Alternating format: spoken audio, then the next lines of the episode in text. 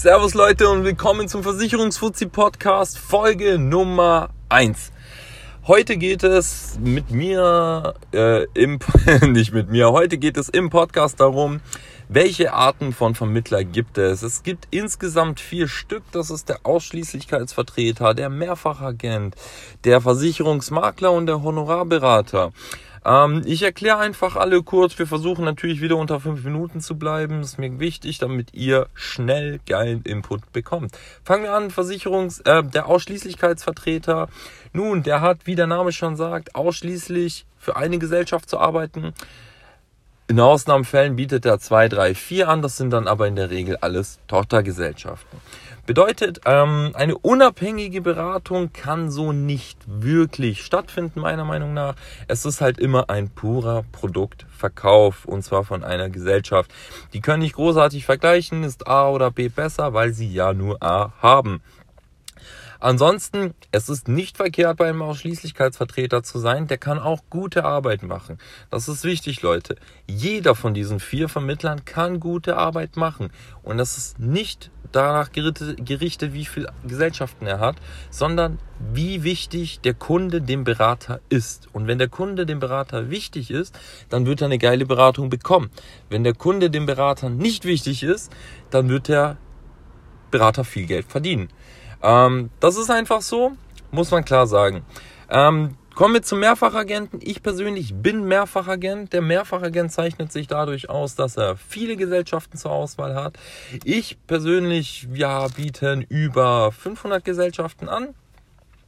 Ähm, ist schon eine Hausnummer, aber wie gesagt, nur eine alleinige Vielzahl an äh, Gesellschaften bringt erstmal keinen großen Mehrwert. Wichtig ist, dass ein durchdachter Beratungsprozess dahinter steht und vor allem, wie gesagt, der Kunde, der Mandant im Mittelpunkt steht und auf dessen Wünsche, Ziele und Bedürfnisse eingegangen wird. Wichtig. Als drittes gibt es den Versicherungsmakler. Der Versicherungsmakler hat ähm, schon rechtlich die Stellung, dass er für den Mandanten arbeitet. Ähm, die ersten beiden, die ich genannt habe, arbeiten offiziell für Versicherungsgesellschaften. Der Makler ist dann wirklich laut Gesetz im Auftrag des Mandanten tätig. Auch der Makler hat eine Vielzahl an Gesellschaften, die er anbieten kann. Ähm, wie es aber so ist, Makler haben auch ihre Lieblinge, zum Beispiel bei der Haftpflicht nehmen sie fast immer Gesellschaft A, bei der Unfall nehmen sie fast immer Gesellschaft B und bei der äh, Altersvorsorge nehmen sie fast immer Gesellschaft C. Das ist aber jetzt nur eine Unterstellung. Das ist von Versicherungsmakler zu Makler unterschiedlich. Wie gesagt, nichts kann pauschalisiert werden. Immer wichtig, wie ist der Berater drauf? Ist er cool? Hat er Bock, auch wirklich mich zu beraten oder hat er nur Bock, was zu verkaufen? Deshalb da immer drauf achten, einen guten, einen vertrauenswürdigen Berater zu haben. Nummer vier ist der Honorarberater. Der Honorarberater ist der einzige von den Vieren, der keine Provision bekommt. Er bekommt ein Honorar, bedeutet, er wird nach Stunden bezahlt. Das kann unter Umständen sehr teuer werden. Wenn du einen teuren hast, dann kostet er vielleicht schon mal 300, 400, 500 Euro die Stunde. Gibt auch welche für 150, 200 Euro die Stunde.